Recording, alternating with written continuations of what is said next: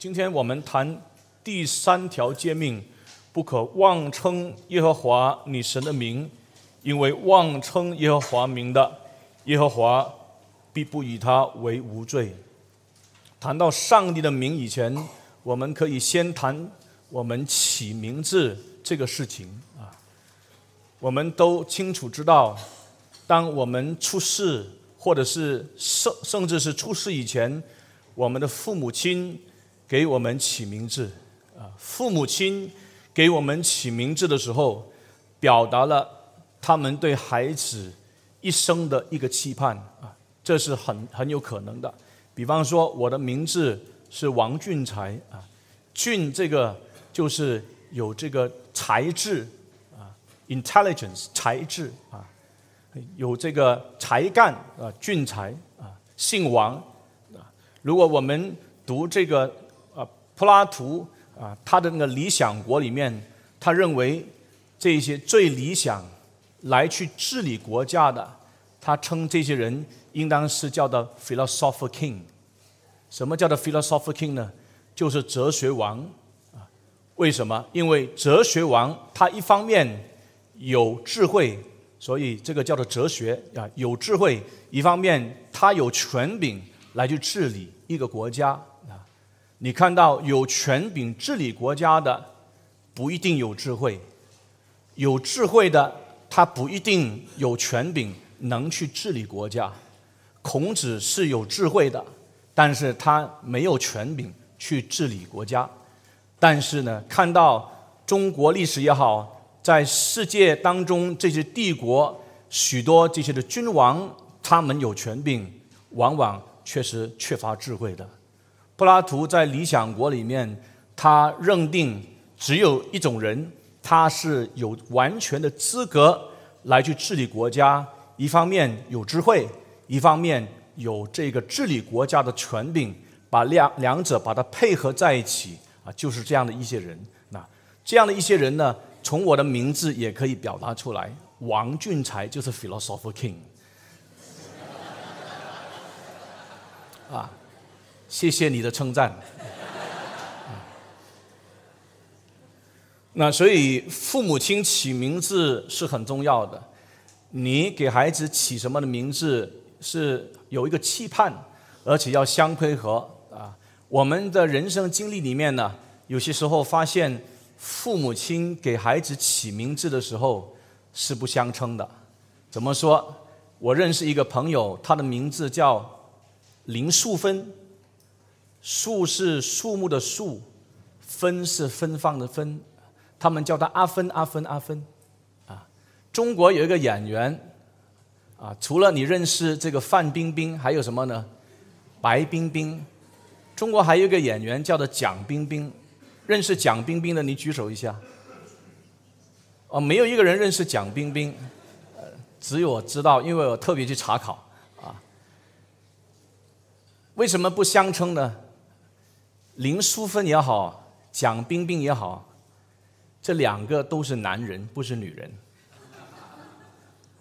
你可以想象一个男生啊，从小到大成长的过程里面，叫他阿芬阿芬，你会感到很尴尬吗？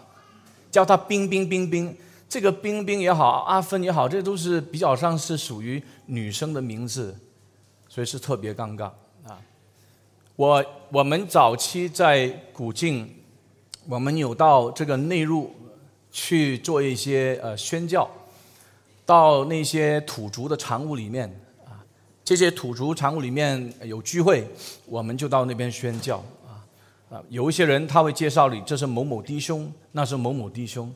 有一次呢，有一个人就介绍他的一个弟兄给我认识，这个人介绍这个人是什么名字，我我很惊讶，为什么这个？因为呢，这个人的名字叫做 “jamban”。如果你你熟熟读马来文，你就知道中国大陆你不明白，“jamban” 是什么呢？厕所茅厕，竟然有人是叫厕所。还有一次，你很难想象，他是叫的呆，呆是分辨。我们很难想象父母亲给孩子起名叫张半，给孩子起名叫的呆。这些呢就跟我们的这个尊严是不相称的啊。我们明白名字背后是有它的意义的，特别是在希伯来文化的里面，名字就表明了一个人内在的性格或者属性，更何况是上帝的名。今天当我们谈上帝的名字的时候，我们更是应该抱着一个敬畏上帝、很认真、很严肃的态度，好好听这个不可妄称耶和华神的名这样的一条诫命。包括我们，我想我们多多少少都曾经犯，甚至有些时候现在还犯啊。上帝当他自我启示他名字的时候，呃。你看到呢？我们中文名把它翻成是耶和华啊，不可妄称耶和华你神的名啊。耶和华是中文的翻译。如果你看希伯来文，它原来的时候用英文是用四个字母来去代替的，就是 Y H W H。这个 Y H W H，他们神学上的用词通常称它是叫做 Tetragrammaton。Tetragrammaton，T-E-T-R-A-G-R-A-M-M-A-T-O-N，Tetragrammaton。读神学的人，他们都一定知道，当我们提到 Tetragrammaton，就是 Y-H-W-H，也就是上帝的名字。犹太人对上帝的名字是很尊重的，在整个犹太人的历史当中。他们尊重到一个地步，他们不敢念。后期的犹太教的发展，他们只是一年透过大祭司的赎罪日，赎罪日那一天，这个大祭司进到至圣所里面，他宣告上帝的名字，就是那么一次。平常的时候，他们完全不敢念。那于是呢，在这个历史发展的过程。到了后期，已经没有什么人知道怎么正确来去念这个 Y H W H，但是近代的学者他们认为呢，这个 Y H W H 不应该把它把它发音成 Jehovah，应该把它比较发音成 Yahweh。对上帝的敬叹那种的尊崇那种敬拜就是亚所以应当把它翻译成亚伟。于是乎，我们可以看到有一些圣经的版本的翻译，啊，特别是英文版本，他们已经把它翻成是 Yahweh，啊，它就是由这四个字 Y H W H 来去代表的。上帝是在怎么的情况之下，把他自己的名字启示出来呢？就是在经济中向摩西显现的过程里面，把他名字启示出来。你现在翻到出埃及记第三章的十四。和十五节这两节的圣经，出埃及记第三章，出埃及记第三章第十四和十五节，我们站起来恭敬的来念两节的经文。出埃及记第三章第十四和十五节，好好的念。每一次念圣经呢，弟兄姊妹，我们要求上帝怜悯我们，恩典在我们身上，常常有一股感动，以敬畏上帝的心，这样的一种情操来去宣读上帝的话，这个叫敬拜，不是念念有词啊，这也是以心灵和诚实来敬拜我们的上帝。我们现在一起来念三章十四和十五节，十四节，预备一。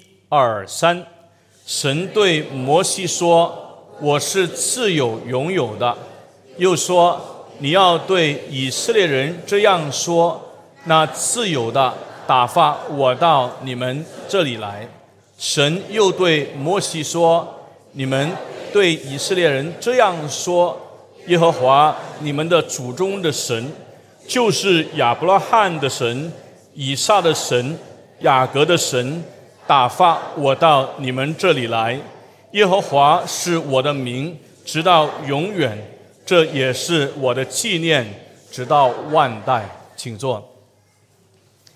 耶和华这个名，是上帝在经济中向摩西显现所启示的名字。这个名字启示出来的时候，是在经济的显现，而这样的一个显现是很有意义的，因为当他这样子显现启示他的名字的时候，这个名字耶和华，如果你按照 Y H W H 它原有的希伯来文那个字义来去解释的时候，大家都很清楚的明白，那个意义就是我是我所是，I am who I am。I am that I am。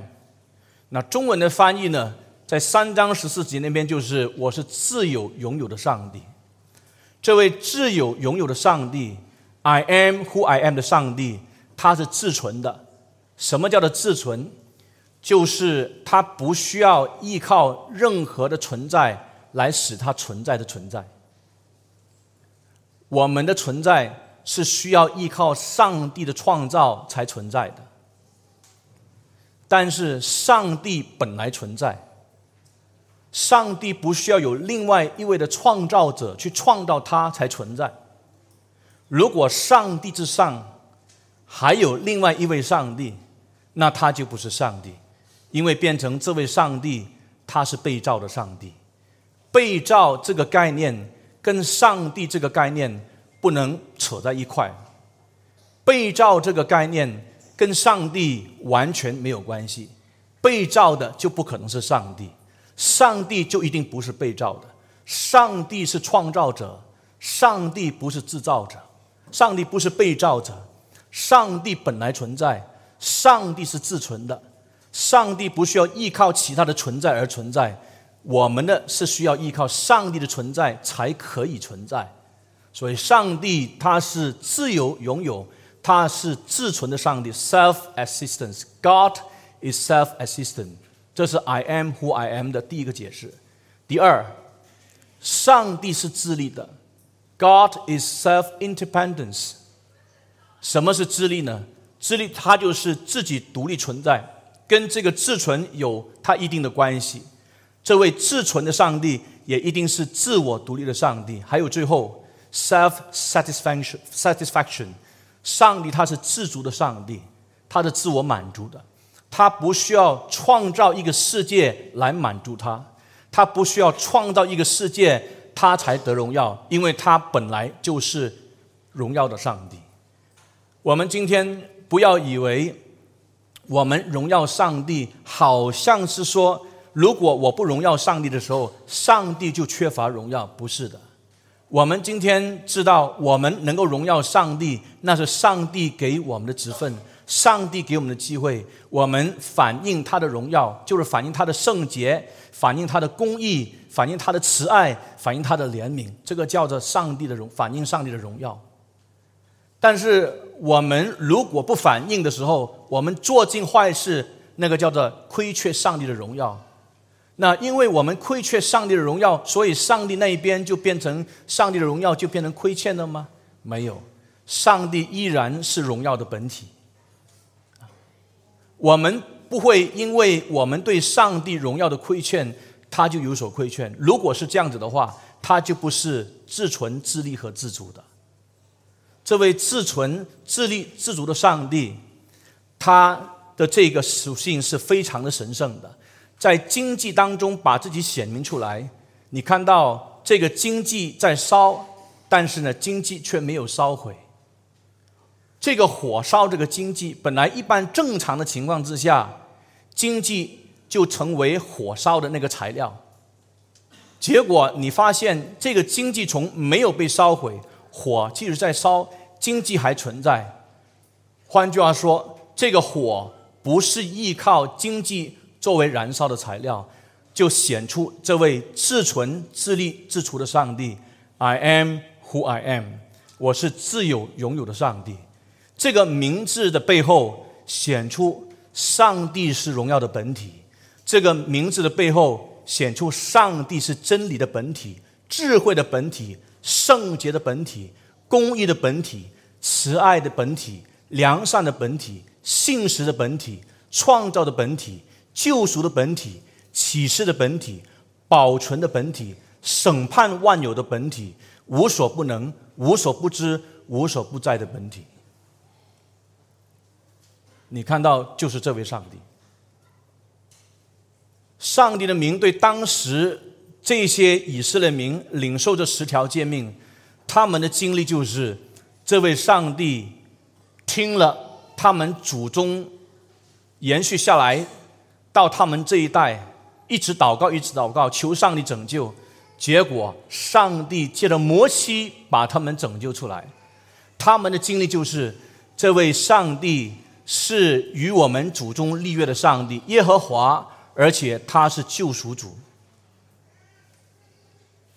这样我们就要明白，上的名字是绝对的神圣，不能随便的用，啊，不可妄称耶和华你神的名。这这个条诫命，它其实在告诉我们上帝的名的神圣性，这是他要给我们很清楚的交代。不可妄称这个称呼啊，弟兄姊妹。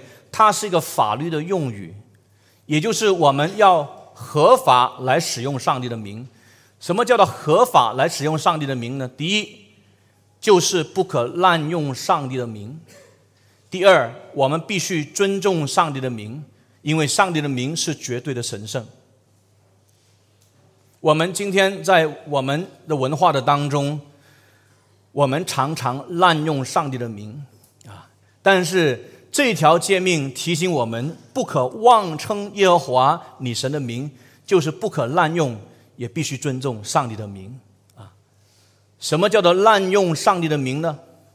比方说，上帝就是禁止我们随意的、漫不经心的、不加考虑的、很轻率的、鲁莽的、虚假的。怎么说？为了自己的利益，为了欺骗。为了遮掩犯错，为了得到别人的信任，具侮辱性的来使用上帝的名，那如果是有这样的动机的话，这些就是贬低上帝名的神圣性，那是罪很大的。怎么说呢？比方说第一种情况，今天如果在欧美，我们特别很明白。欧美的人，他们常常讲话里面都一个口头禅啊，来去表达他们的情感啊，很惊奇，很生气啊，很很很很兴奋啊，他们会怎么说呢？啊，Oh my God，Oh my gosh，Jesus Christ，可能你都讲过。Oh my God，I'm so nervous right now。那这些呢？你要知道，他就是怎么样呢？他就是滥用上帝的名，这是第一种情况，啊，他是漫不经心、随意、不加考虑、轻率鲁莽的来使用上帝的名。你不要以为是小事，我们已经习以为常啊。那如果你有这样的习惯的话，请你就特别注意了，这个就是滥用上帝的名。第二种情况。拿上帝的名来开玩笑，求主怜悯我们啊！我们有些时候会使用上帝或者耶稣基督作为笑话的题材啊，这个我不给例子了，因为免得上帝的名再一次被滥用，特别是在讲台受滥用，大家笑得很开心，结果上帝的名是被滥用了啊！所以这是第二种情况。还有第三种情况呢？说假预言。当我在古晋服侍的时候，有一段日子，那个时候东马这个这个什么呢？呃，气象预测说有拉尼娜的现象。那如果拉尼娜现象来的时候，就会有暴风雨来了。当时我还记得，教会里面甚至有一些的弟兄姊妹。他们赶紧找了一些木板，把他们家面家里面的窗口呢，把它钉得稳固。因为如果暴风雨一来的时候，我们的这个屋子可能就受破坏了啊！有人快快快到这个百货市场里面去买这个米、买粮食，囤在那边啊，怕这个暴风雨来。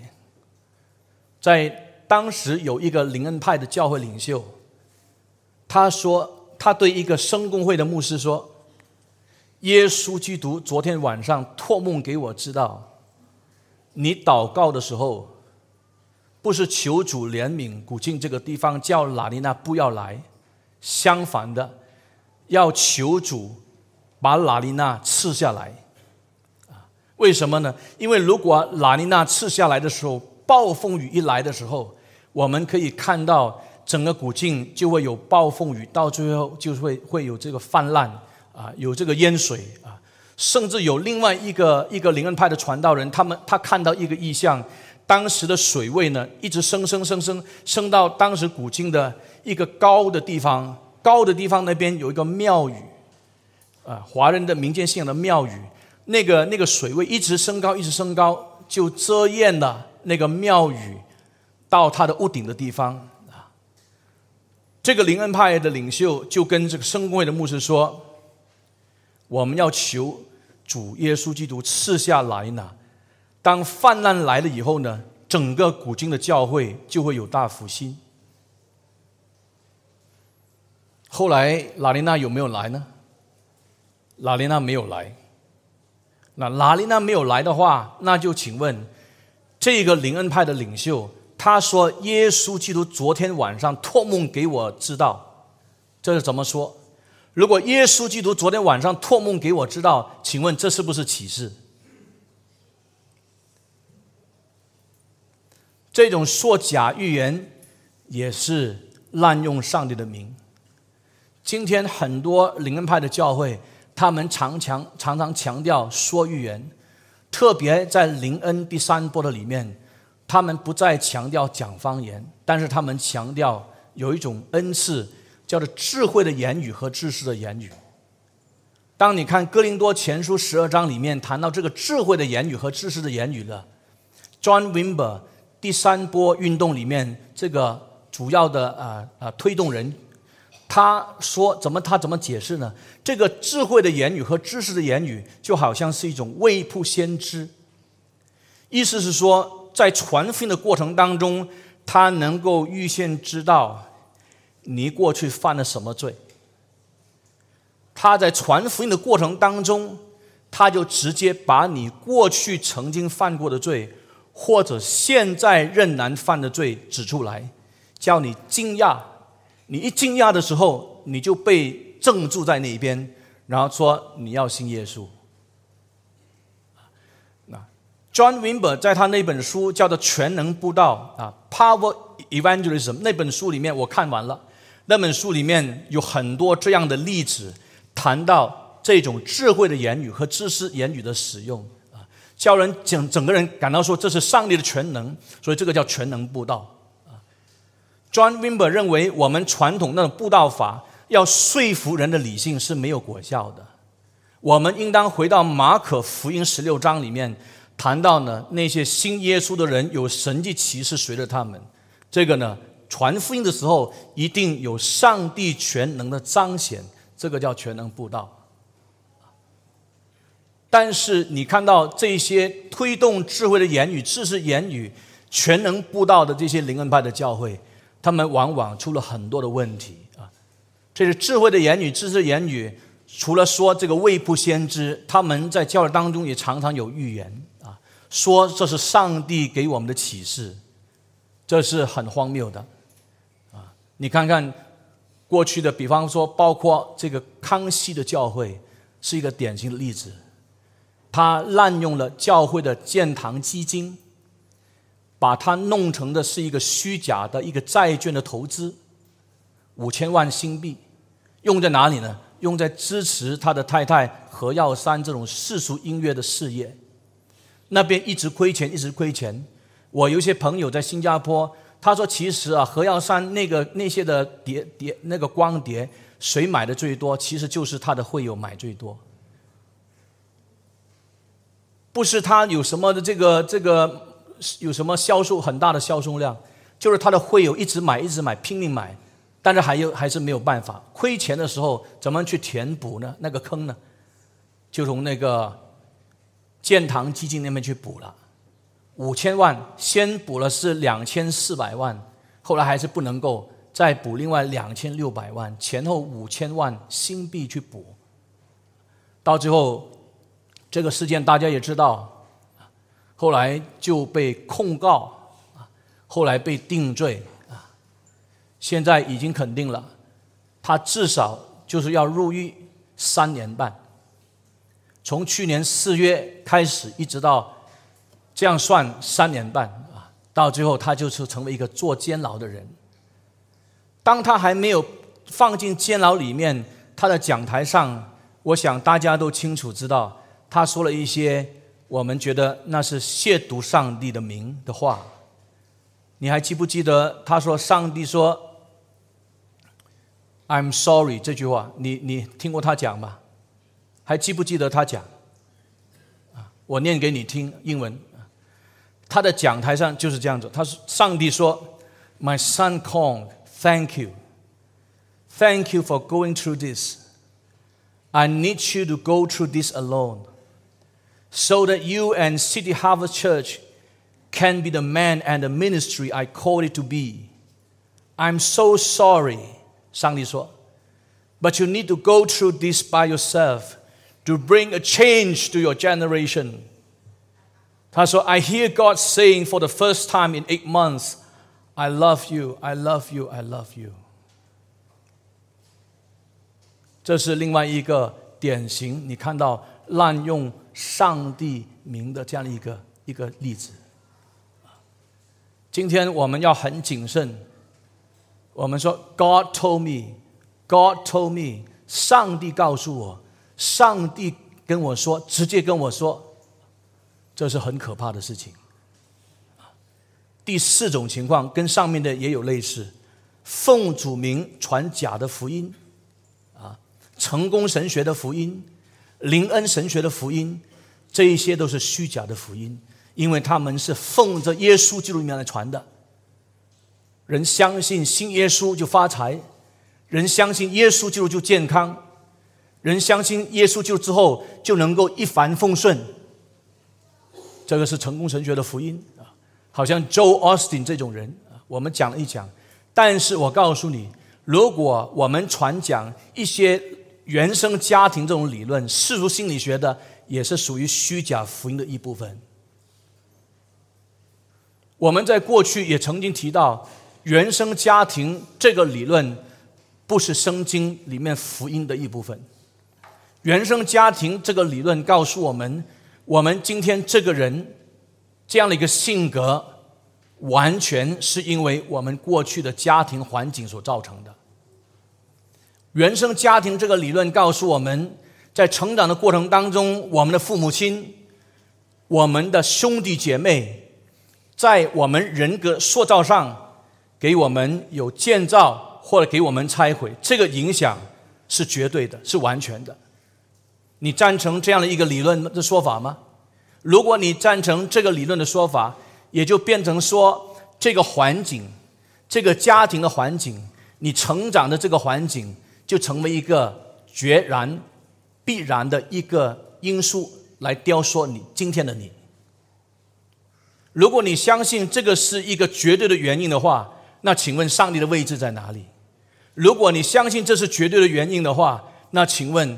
好像圣经里面的大卫，圣经里面的约瑟，当他们面对人生许多困难的时候，请问他们会不会是因为这个原生家庭环境雕出他们的这个人格呢？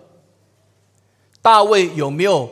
如果你按照大卫这样的环境的话，他八个兄弟呀，你有没有注意到，爸爸最爱的是谁？爸爸最爱的是最小，就是这个大卫。其他的弟兄呢？对他怎么样呢？其他对弟兄对他都不好，其他弟兄对他都很妒忌。一个长期活在弟兄对他妒忌这样的一个环境当中成长的孩子，请问他会怎么样？他一定变成很狡猾，他要变得很圆滑，因为他要使到哥哥们跟他有好关系，来去为自己图谋一些的利益。那这样的人在这样的环境当中成长的时候，他盼望他可以用圆滑使到他可以在家庭里面的啊存在 survive 生存。可是你发现大卫不是。大卫，你看到，因为有上帝施恩给他的关系，他是一个敬畏上帝的人。上帝称他是呵护他心意的人，虽然他生命当中有不同的软弱。你看到约瑟也是这样，他整个环境对他完全不利，但是不要忘记有个超自然的因素，那是上帝。他在这个呃埃及为奴隶被捆绑的时候。竟然，上帝可以使他升为高，因此我们要了解，不能够把环境把它当成是一个绝对的因素，来去看成是雕塑我们人格的一个最关键的原因。我们没有否定环境对我们肯定有影响，我们没有否定我们的爸爸妈妈在我们成长过程当中他们说的话，他们对我们的养育对我们没有影响，我他们对我们肯定是有影响。甚至包括他们对我们的伤害，但是，请你不要忘记，一方面我们会说他们曾经伤害我们，但是我们有没有曾经想过，我们是否在这个过程当中也常常伤害他们？这个伤害是看你从哪一个角度看。你说父母亲伤害我们，以致我们今天有这样的人格。同时，这个过程当中，我们也常常伤害我们的父母亲，以致常常使我们父母亲很伤心、很难过。原因是我们都是被罪所捆绑的人，在这样一个被罪所玷污的家庭里面，肯定是彼此的伤害，不是吗？所以，每一个家庭，我们不是相信原生的理、原生家庭的理论，我们乃是需要福音的救赎。我们乃是需要耶稣基督福音的拯救，这个才是重点。原生家庭的理论在西方影响下一代严重到一个地步呢？有一组有一些的一些父母亲，他们受不了这种原生家庭理论对他们孩子影响的结果，你知道到最后是怎么样？因为这些孩子们，他们接受了原生家庭的理论。他们对父母亲就不孝，他们对父母亲就不尊敬，他们甚至是辱骂父母亲，因为他们感到今天的我就是你造成的。结果，这些一直受孩子的气、受孩子攻击、受孩子羞辱，在孩子的这个圈子当中受尽很大的这个羞辱和压力的这些父母亲，他们就组成一个团体。这个团体叫做 PACT，PACT，PACT 是这个叫什么？Parent Against Cruel Therapy，把它直接翻译出来就是这些父母亲他们完全是对抗这种残忍的心理治疗的理论。Parents Against Cruel Therapy。他们组成这个团体以后呢，他们去控告这些推崇原生理论家庭的这这种的心理学家或者这些的教会，因为他们受很大的伤害。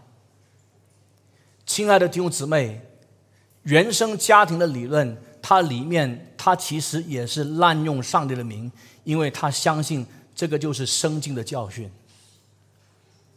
我们曾经在。马来西亚吉隆坡在一个福音堂里面参加一个崇拜会，呃，当天那个讲员，一个姓马的，他在我们本地这个广播界听说有一定的名声，他当天的信息就是传讲这个原生家庭的理论。我一面听，我一面感到很痛苦这些是使到教会的信仰受破损。然后是奉着耶稣基督名来讲这些话，这是滥用上帝的名。第五种情况，啊，说谎为了得到女生，怎么说？上帝感动我，所以你一定要嫁给我。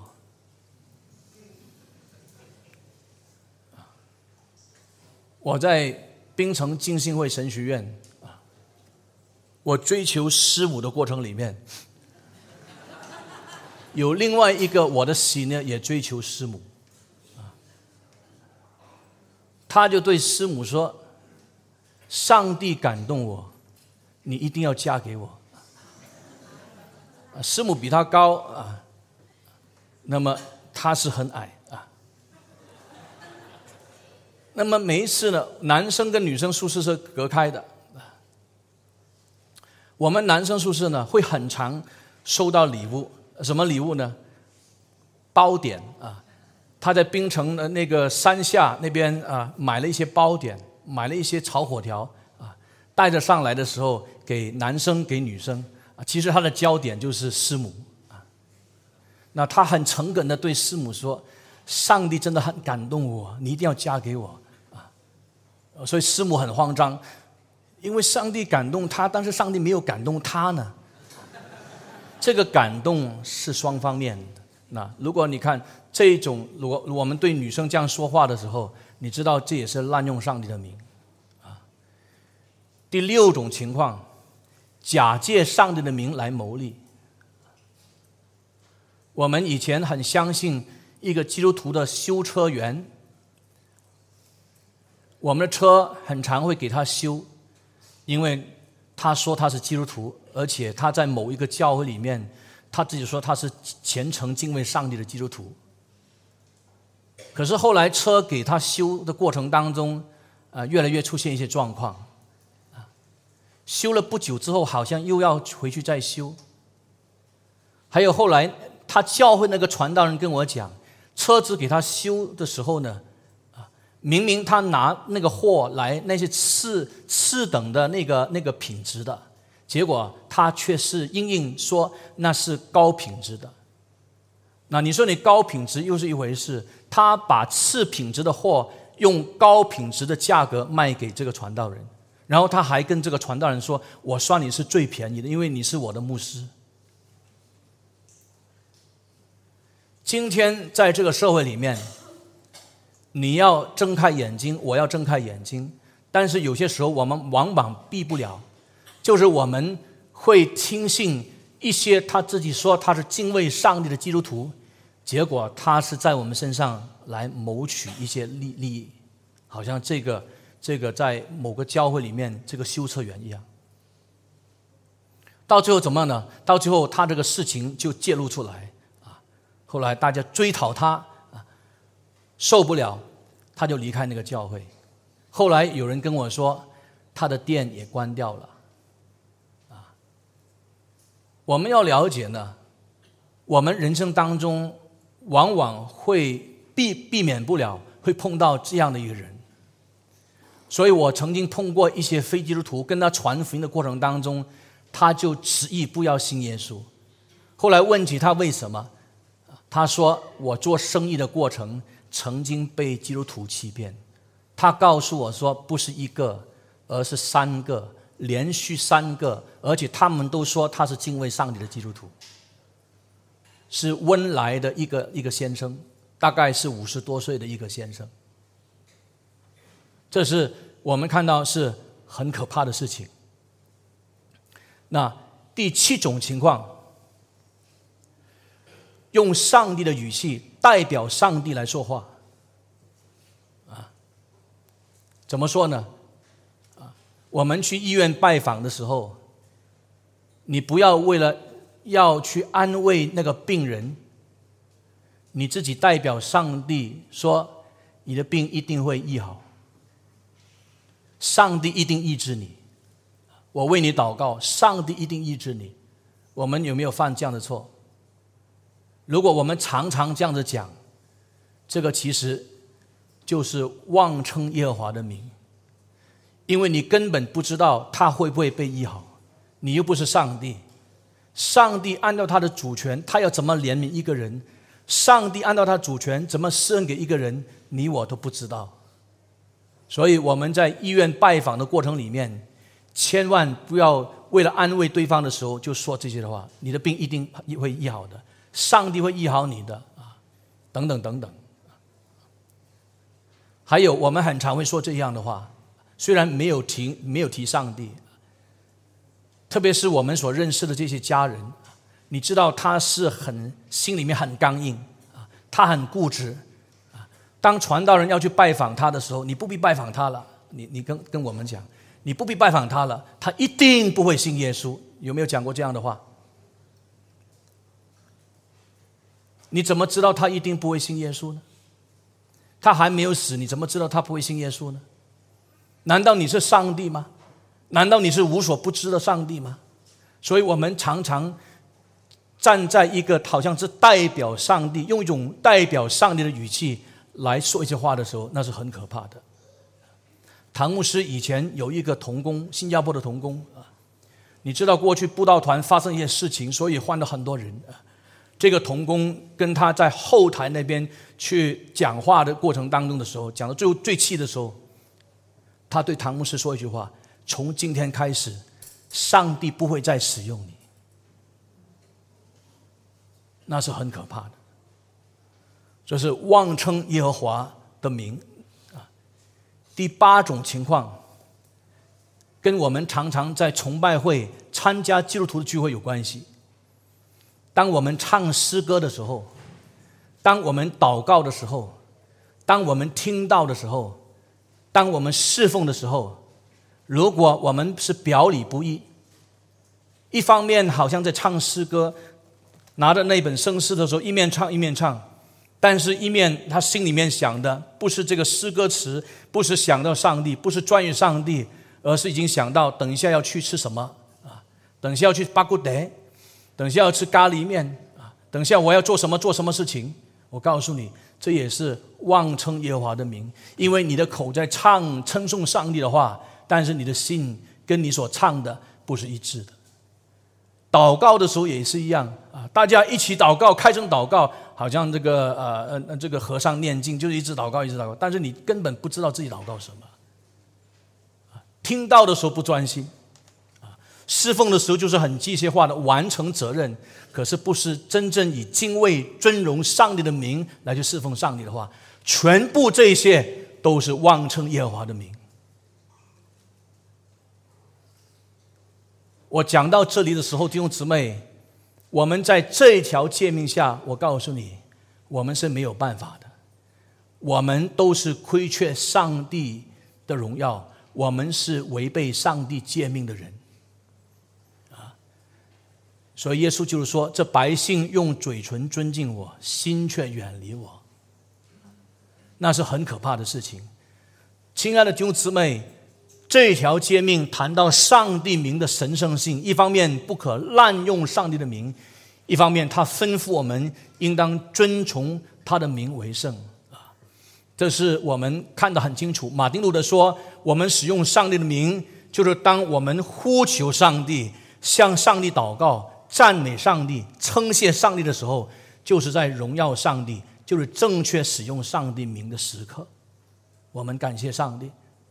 今天巴不得我们在这条诫命之下，我们清楚明白，我们是违背这条诫命的。我们需要耶稣基督的赦免，我们需要耶稣基督的救赎。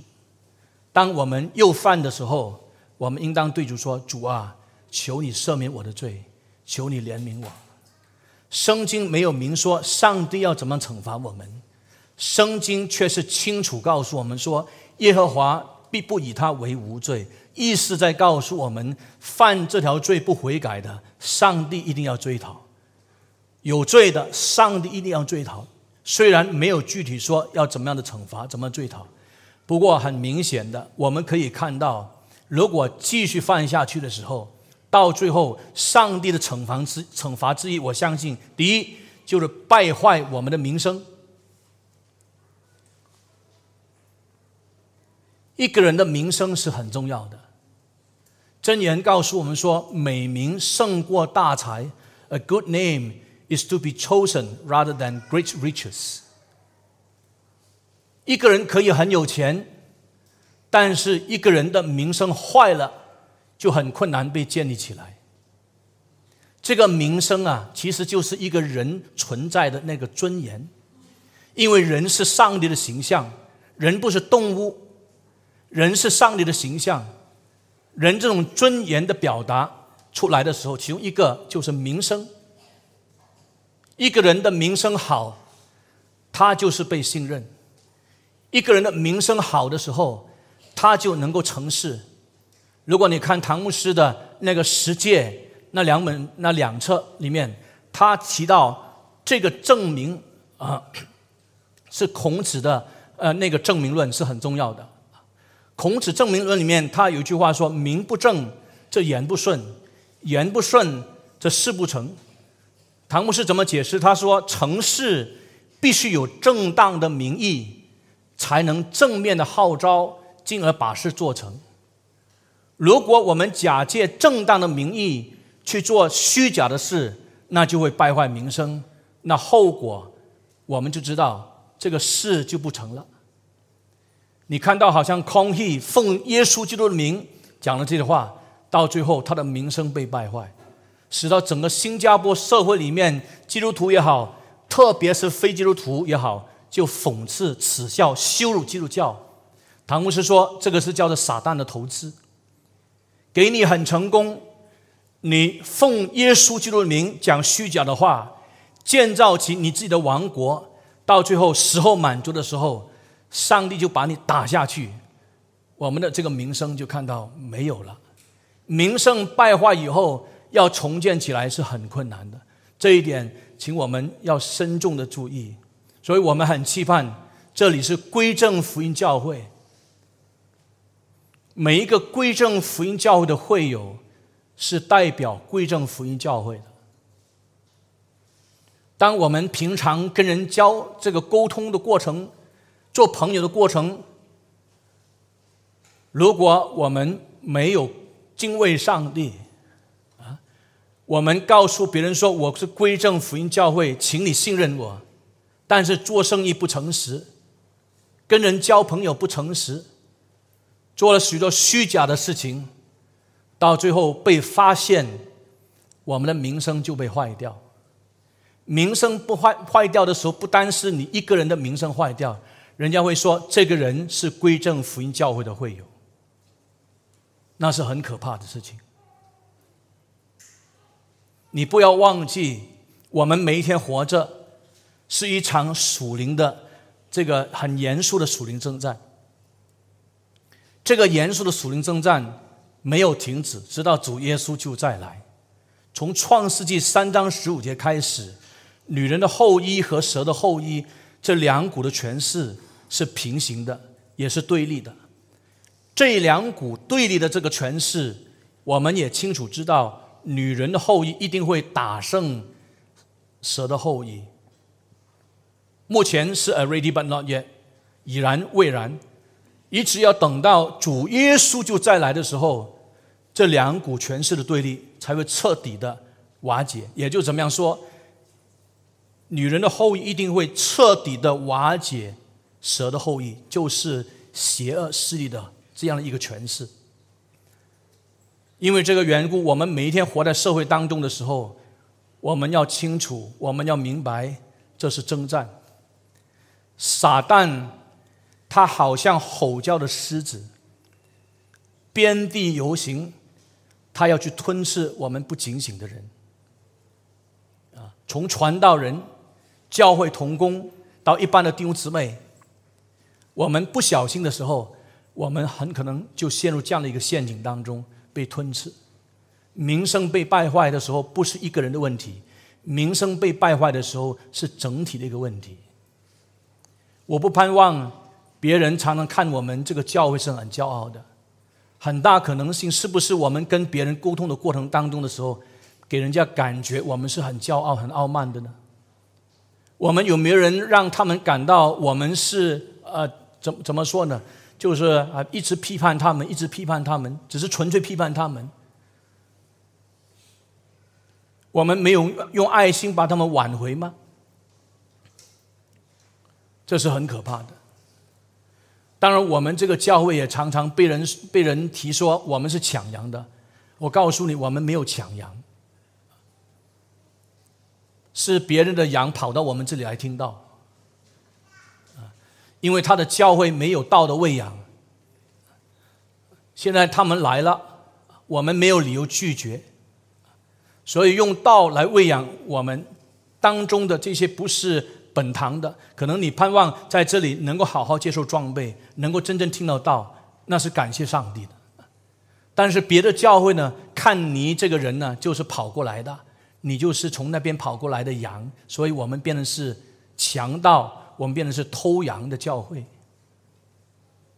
那是我们很冤枉。不过这个不要紧，因为这个不会败坏我们的名声。因为越有有教会这样传我们的时候，可能越来越多人感到到底归正福音教会是怎么一回事，他们就偷偷有些偷偷跑过来看一下，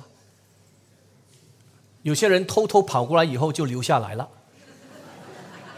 结果他们还是说抢羊啊啊！我们又被传我们是赶羊的教会，这个教会太严格了，这个教会。太法利赛主义了。有一个金星会的传道人，女传道跟我说：“你的教会里面讲强调这个守安息日、守主日啊，是不是这个守主日、安息日什么工作都不能做？”他是以一种轻看我的这样的态度来对我讲。啊，我们被传是抢羊的，我们被被被传是赶羊的，啊，那也是很冤枉的。我们没有随便的赶羊，我们不是抢羊。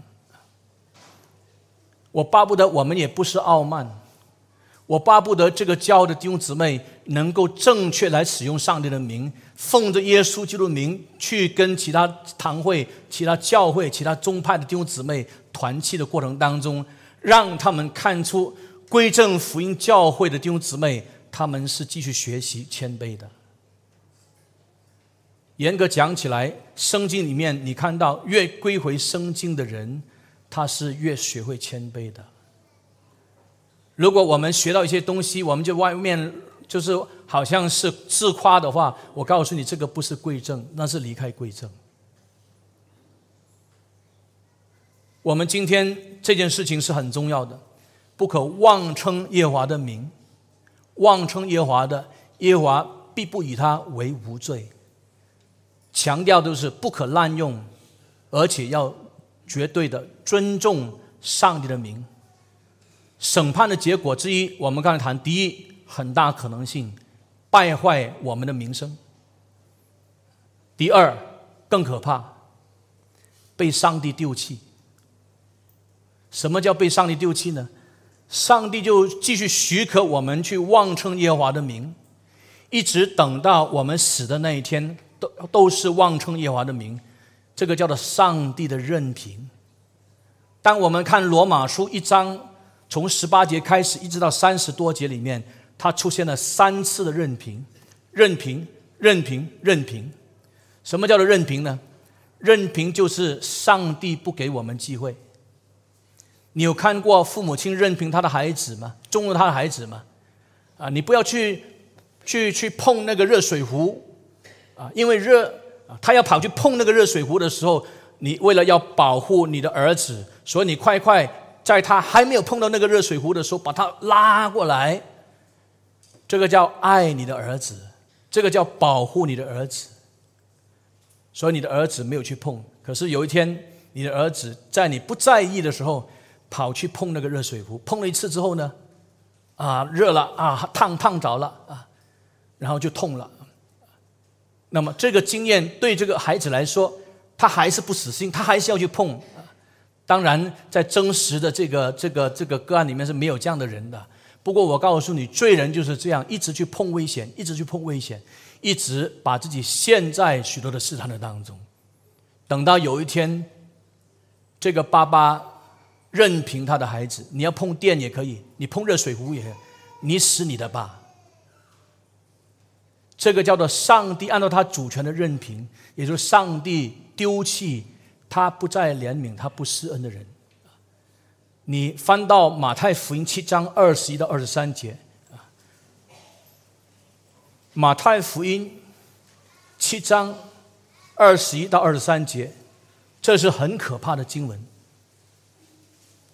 耶稣基督怎么说呢？他说。凡称呼我主啊、主啊的人，不能都进天国；唯独遵行我天父旨意的人才能进去。当那一日，那一日是指什么时候？当那一日，那个那日就是指主耶稣就再来的日子。就是救赎终极成全的日子。当那一日，必有许多人对我说：“主啊，主啊，我们不是奉你的名传道吗？不是奉你的名赶鬼吗？不是奉你的名行许多的异能吗？”二十三节，你注意耶稣怎么回应？我就明明的告诉他们说：“我从来不认识你们，你们这些作恶的人，离开我去吧！”太可怕了。你有没有注意到，耶稣基督根本没有去否认他们能行神迹、能赶鬼、能行许多异能这个事实？也就是，如果你在当场看的时候，那些人是奉耶稣基督的名来医治你病得医治。奉耶稣基督的名来赶鬼的时候，鬼离开，好像看来暂时离开。但是如果这些的作为使到你把你整个的信仰的焦点放在神迹奇事，放在赶鬼，而不好好去强调听上帝的话，我告诉你，撒旦就成功了。魔鬼把你的信仰焦点。放在超自然的经验，你太珍惜这种超自然经验，你太珍惜这一种超自然的经验，然后你一生追求的就是超自然经验，你一生追求的就是这些呃超现象的超自然现象，而不是把焦点看重好好去研读上帝的话，明白圣经的话，明白上帝显明的心意的话。撒旦就成功了。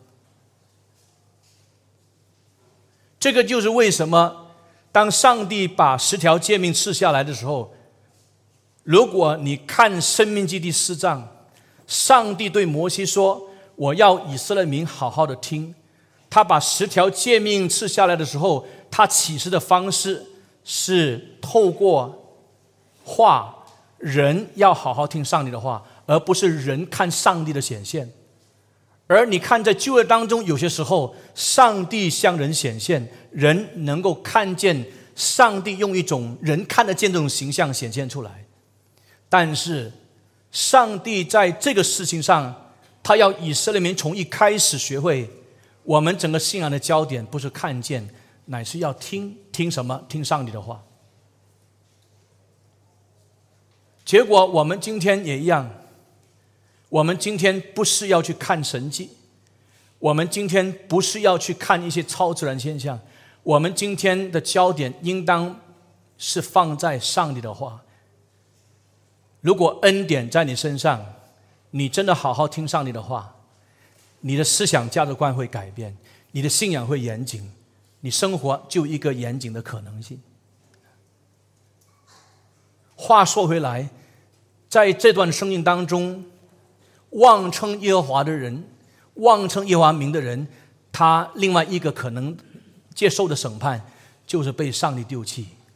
耶稣基督他没有否定这一些人是奉上帝的名，奉了他的名来行异能来赶鬼这事实。